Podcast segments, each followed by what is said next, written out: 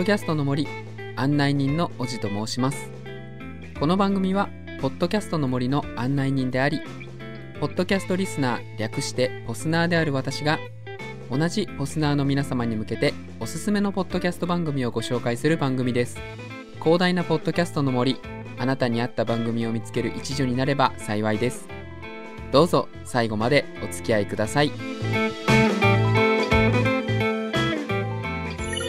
キャストの森皆様改めまして案内人のおじですえー、今回はですね、えー、ポッドキャスト番組さんのご紹介という軸とはちょっとずれるんですけれども、えー、実はですね、毎月11日っていうのが、えソロポッドキャストの日っていうことに、まあ、なってるんですよ。なってるんですね。あまり深く考えずに、まあ、これはなってると思って聞いていただきたいんですけど、で、ちょっと私がそのソロポッドキャストなもんなんで、えそしてですね、そのソロポッドキャストの日の企画なんかをですね、ちょいちょいちょっと募集させていただいたりして、えー、まあ、ソロポッドキャスト全体を、まあ、応援してるというかですね、まあ、紹介してるみたいな活動をちょっとやってるんですけど、えー、今回ですね、これが配信される、えー、2023年の3月の11日もですね、このソロポッドキャストの日の企画配信ということで、ちょっと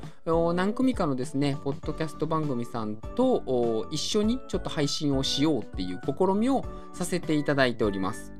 で今回私が考えました企画なんですけど、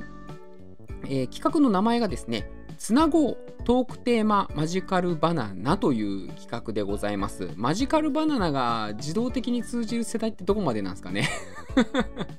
私あのちっちゃい頃にテレビで見た記憶はあるんですけどね、あのー、マジカルバナナ、バナナと言ったら黄色みたいなやつですね。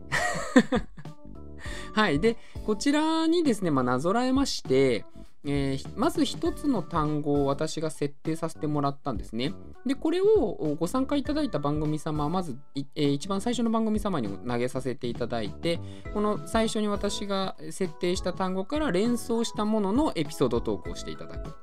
で、その連想したものを次の方に回して、今度そのその連想されたものからまた新しい連想をしてエピソードトークをしていただくみたいな感じで、まあ、最後どこに着地するのかなみたいな、まあ、そんな企画なんですよ。で、これ、まあ、なんでやろうと思ったかっていうと、そのソロポッドキャストって、正直、その、ネタがあんま広がらないんですよね。何せ自分の頭の中なんで、レールからはですね、まあ、一切ずれないんですけど、逆にレールの上しか走れないみたいなことが、えー、発生しがちなので、ちょっとやっぱりね、こう、面白みがないかもなと思って。であれば、まあ、ポッドキャスト番組さんがいろいろ集まれば、また違う着地点も見えるんじゃないかなということでやってみてるんですね。で今回ご参加いただいた番組様の間に私挟まれましてですね私の前の番組さんがですねマレブルの言葉日記さんという番組さんなんですけれどもこちらの番組さんからですね東京事変なんて言うんでしょうミュージシャンのですね東京事変という単語が私の方に回ってきましたんでこの東京事変から何か連想して、まあ、話すということなんですけれども難しいよね難しいよ、東京事変は。私あんま詳しくないもん。あの、まあ、難易度高そうだなと思って、あえて私がここに挟まれてるっていうのは正直あるんですけど、やっぱ企画者なんでね、一番難しそうなとこやろうかなっていうのは最初から決めてたので、で、東京事変ということで、まあ悩みました、結構。結構悩んで、まあでも東京事変って言ったら、まあ結局椎名林檎さんなんだろうな とえ、これ怒られるやつですか？いや、ちょっとあんま怒らんとってくださいね。あの、あんま詳しくないもんで、ごめんなさい。ちょっと音楽に関しては造形が深くないもんで、すいません。あの、まあ椎名林檎さんだなと思って。でも椎名林檎さんのことも正直そんな知らない。で、もう一ひねりしまして。まあつまり林檎だなということで、林檎の話します。すごい雑な感じなんですけど、リンゴの話をね、しようかなと思ってるんですけど、あの皆さんイメージされるリンゴって、まああのリンゴですよね。スーパーなんかでもよく並んでると思いますよ。あのリンゴちゃんでございます。あちらですね、まあ、西洋リンゴっていうリンゴなんですけれども、バラ科の植物らしいですね。と、まあ、西洋リンゴなんで、まあ、言ったらその海外から来てるリンゴなんですけど、実はね、和リンゴっていう、その日本のリンゴっていうのもあるみたいなんですよ。私見たことないんですけど、でただこれはもうなんか戦後にはほぼほぼなくなっていると。ただなんか最近はね、なんか再生産みたいな、またちょっとスポットライト浴びてるみたいな話もちょろちょろっとネットで見たんで、まあ、もしかしたら今後出てくることがあるかもしれないらしいです。うん。まあそういうのはいいですよね。こうなんか日本のものがもう一回フューチャーされるみたいなのはね、いいことだなと思うんで、日本私日本大好きなんで、日本語しか喋れないですから 日本には私が死ぬまでは末永くあの健やかに反映してほしいなとは思ってるんですけど、はい。えー、そしてですねこの、まあ、西洋リンゴっていうところでいくとまずですね、ま、ちょっと豆知識みたいのをね基本的にはバーって並べようかなと思ってるんですけどあんま詳しくないリンゴもね。ということでえー、っとですねリンゴといえば青森のイメージありますよね正直。ね、あれなんでなのかなって言ったらやっぱ国内生産のですね半分以上青森らしいんですよ。こういうのね結構多いんですよ。なんかなんだかんだ言って。これちょっとリンゴの話からはずれるんですけどまあリンゴと言ったら青森じゃないですか。で私テレビ見ててあのたまに気になるのが北海道産バターを利用した何々ですみたいな、まあ、お料理ですみたいな紹介がされるんですよ。で北海道産バターって言われるとすっげえ美味しそうな感じするじゃないですか。北海道産バターうまそうってなるじゃないですか。あれね、まあ、調べたらすぐ分かるんですけど北海道産じゃないバターの方が少ないんですよ圧倒的に。もうバターって言ったらもうほぼほぼ北海道産なんですよ。なんなら北海道めっちゃでかいですからね。ほとんどね北海道産なんですよ。うん。だからあれねまあ普通なんですよね。だから北海道産じゃないバターですよの方がね、なんならプレミアムがあるぐらいの感じなんで、あれちょっと騙されるなっていう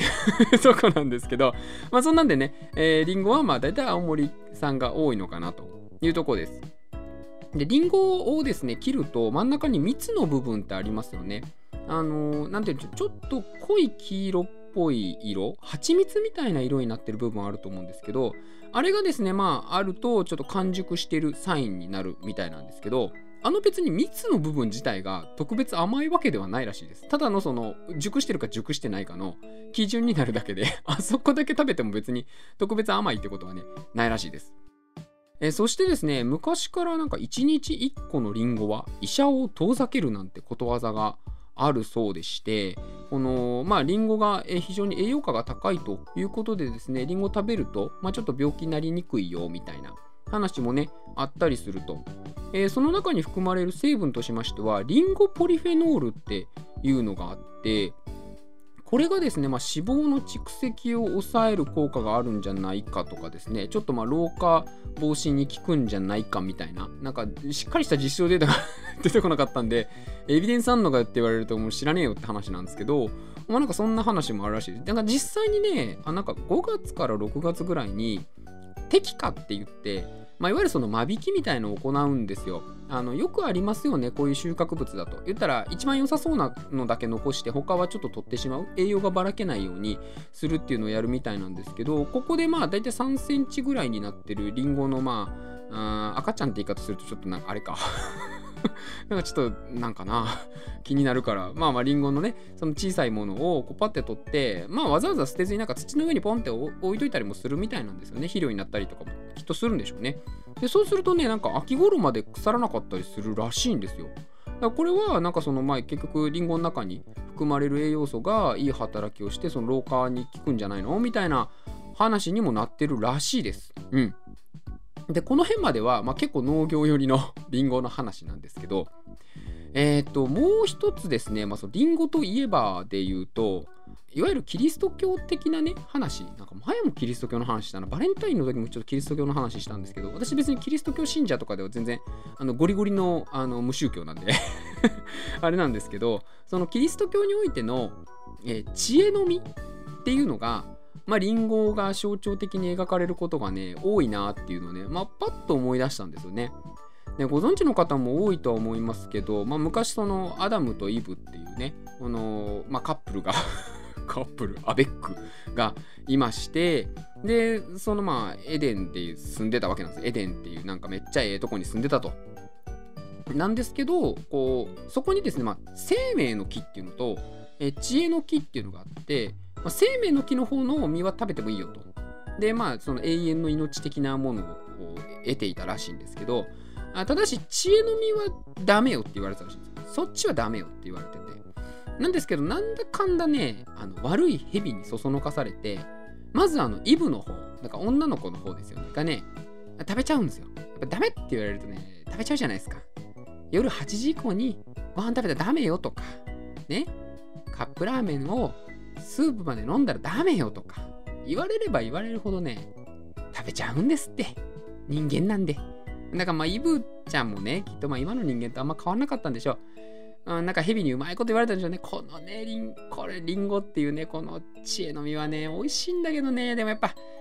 ダメなんだよ、食べたら。神様がね、怒るからね、食べたらダメなんだよね。いや、でも美味しいんだよって言われたら多分パクって食べたんでしょうね。うん。結構簡単に口車に乗ったんだなと思うんですけど。で、イブが食べて、これはまずいと。食べてもうたぞと。単独犯はまずいと。せめて、共犯が欲しいということでですね、アダムにも食べさせたとね。イブちゃんが、これ、食べてみて、いや、そんダメだよ。イブちゃんそ、それ食べたらダメなやつじゃん。俺食べないよ。絶対食べないからね。いやいやいや、私だけに食べさせるんかって言われて、まあ、だから、そう、多分、まあ、そうですね、尻に敷かれてたんでしょうね。うん、だと思いますよ、アダムも。結局、エデンの頃から男は女に尻に敷かれるもんだったんじゃないかなって、ちょっと思うんですけどね。なんかアダムに親近感湧いてきますよね。そんな話してるとね。またアダムも食べちゃいましたよと。で、そうすると、まあなんか、こう知識って何なのってとこでいろいろふわふわしてたんですけど、まあ、その善悪の知識を得るとかですねで食べたら必ずなんかその死みたいのが訪れるとかですね、まあ、こんなことを言われてるわけなんですよ。でこの部分について勝手に考えるんですけどその知識っていろいろあると思うんですけどこの時アダムとイブが身につけた知識っておそらくですねその人間の死みたいなものを感じるというか死に気づくみたいなことが知恵だったんじゃないのかなって思うんですよ。自分たちがいつか死んでしまうということが分かったということが知恵でありそれによってやっぱりその生きにくくなるみたいなものを背負ってしまったんじゃないかなと思って、えー、これは持論なんですけど人間ってその死を想像できる生き物唯一なのかなって勝手に思ってましてだからこそこう性への執着が非常に強かったりとか人生の意味とかっていうものを見出したりとか今日よりも明日みたいなものに価値を見出したりっていうような生き方なんじゃないかなと思ってこれが死みたいなものを考えなければ、まあ、今日だけを毎日積み重ねていけたのかなっていうふうにはちょっと思って、まあ、どっちが幸せなのか分かんないですけどねまああのー、イブちゃんとアダム君のせいでですねそんなことにちょっとなってしまったと。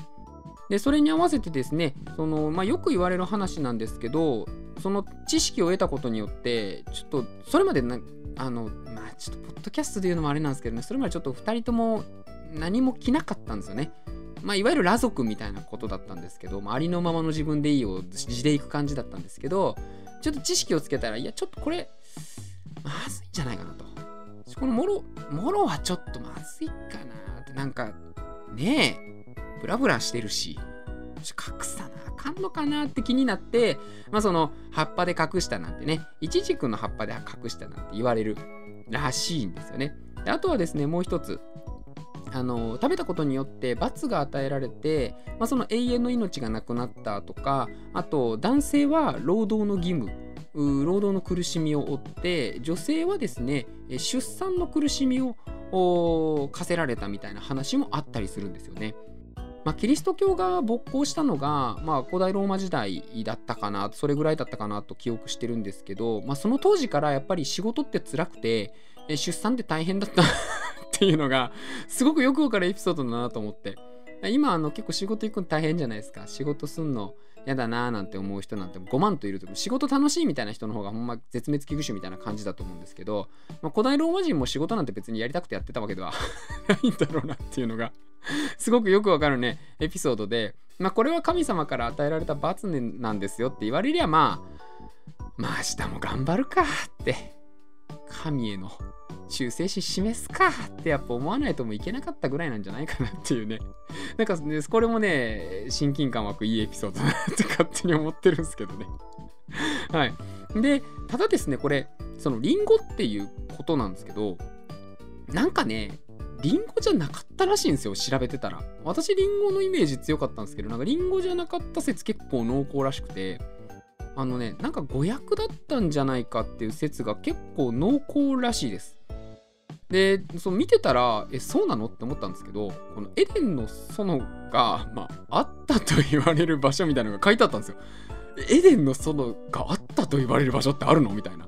でそのあったと言われる場所ではリンゴの生育条件満たせないとか結構なんか生々しいこと書いてあって。あそういう設定だったんだってなんかエデンの園ってなんか空の上にあるやつかなって雲の上でみたいなやつかなと思った。結構リアルに大地の上のやつだったんだなと思ってこれちょっと発見だったんですけどなんかそこではリンゴみたいなのはあんまなくて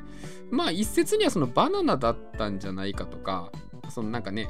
バナナでバナナでみたいな でも何がとは言わないですけどちょっと下ネタ感出てきましたけどね。あんまり私下ネタ好きじゃないんであれですけど。はい。えー、とかですね。まああとは先ほどそのイチジクの葉っぱで体を隠したっていうのがあったのでやっぱりじゃあイチジクだったんじゃねえのみたいなね 根本的な話もまああったらしいですね。ただこのエデンの園があったと言われてた場所とか古代の時代においてはバナナのことをイチジクって呼んでたこともあるらしいんですよ。だから結構バナナ説もねなんかあるんですって。なんか知恵の実イコールバナナ説？あるんでそれで言うとだからバナナ好きなお猿さんとかはどうなのかなと思って。知恵の実結構食べてるイメージあるんですけどどうなんかなってめっちゃ進化してくるんかなやっぱり今後って思いながら。うん。あのねあ結構バカ食いしてるけどなー。なんてちょっとありがたみが薄れてきた感じはねちょっとありました。うん。で、まあ、そんなね、こんなで、ちょっと キリスト教の話も絡めつつ、まあ、リンゴの話をいろいろしてきたんですけど、まあ、私がね、今回この、東京事変から、まあ、椎名林檎さんからひねってリンゴっていうエピソードで話させていただいたので、この次の、ポッドキャスターさんにはですね、私のこのリンゴっていう単語が回りまして、リンゴから何を連想したかっていうので、お話をいただきたいなと思ってるんです。で今回これ当日にみんなで配信しましょうでやってるのでちょっと配信ミスとかねいろいろあったりするかもしれないんですけど、えー、予定通りでいくとですね、えー、私の後は、えー、やらかしラジオさんの貸田さんという方がこのリンゴからインスピレーションを得たですねエピソードを話していただく予定になっております。すべてつなげてプレイリストで公開しようかなと思ってるので、まあ、そちらで聞いていただいている方は、まあ、じゅんぐりじゅんぐり聞いていただけるかなと思いますので、ぜひですね、このソロポッドキャスト、あのみんないつも一人で頑張ってるんですけど、こういう企画でですね、集まって、えー、やってみてますので、いろんな番組さんとちょっと出会っていただいて、もう私の番組は毎回言ってるんですけど、別に聞かなくてもいいので、他の番組さんをちょっとでも聞いていただく時間をですね、作っていただけたら、まあ企画した回もあったかなと思います。はい。えー、今回のトークについてはですね、非常に面白くないトークになってしまって 申し訳ないなと思うんですけど、まあ企画に乗るとこうなるんですよね。やっぱね、こういろいろ調整しないといけないんで、ちょっとあの、まあ、企画者の辛いとこもあるんですよ。ここはちょっとまあね、見逃してくださいよ。えー、ということでですね、まあ、長々と話してみましたけれども、えー、皆さんですね、ぜひ他の番組さん聞いてみまして、ちょっとまあソロポッドキャストの日っていうね、ハッシュタグつけて感想なんかもいただけたら嬉しいかなとは思ってるところでございます。えー、そしてですね、この番組では皆様からのお便りご感想をですね、いつでもお待ちさせていただいております。えー、こんな番組を紹介してほしい、紹介された番組を聞きました、もっとこんな話が聞きたい、等々ですね、概要欄のフォームの方からどしどしお送りください。えー、お送りいただきましたお便りは番組内で取り上げさせていただきます。やっぱりですね、お便りってなかなかね、あのもらえる率低いみたいです。うん、なんだかんだ言って。だからお便りがもらえてる番組さんってすごくね、いいなって思います。うん。なんかお便り送るのってちょっとやっぱね、気負うところもありますし、面白くないといけないのかなみたいなね、のもあったりするんですけど、まあ面白くするのはね、大体あの、ポッドキャスターさんがなんだかんだうまいことやりますから、あの、へへぼんぼんなお便りでいいと思いますよ。お便り来たら大体どのポッドキャスターさんでもね、ですね、あの1時間ぐらいは小躍りするっていう噂を聞いてますんで、あの、なんなりとですね、いろんなお便り募集させていただきたいなと思ってます。そしてですね、番組の感想は Twitter の方で、ハッシュタグ、ポッドキャストの森をつけてツイートをお願いします。で、今回はですね、まあ、ソロポッドキャストの日ということなので、ハッシュタグ、ソロポッドキャストの日もつけていただけたりすると、まあ、さらに嬉しいかなと思っております。えこちらもですね、番組継続の活力につながってまいりますので、えご検討いただけると幸いです。それではですね、また次回もここでお待ち申し上げております。最後までお聴きいただき、誠にありがとうございました。え?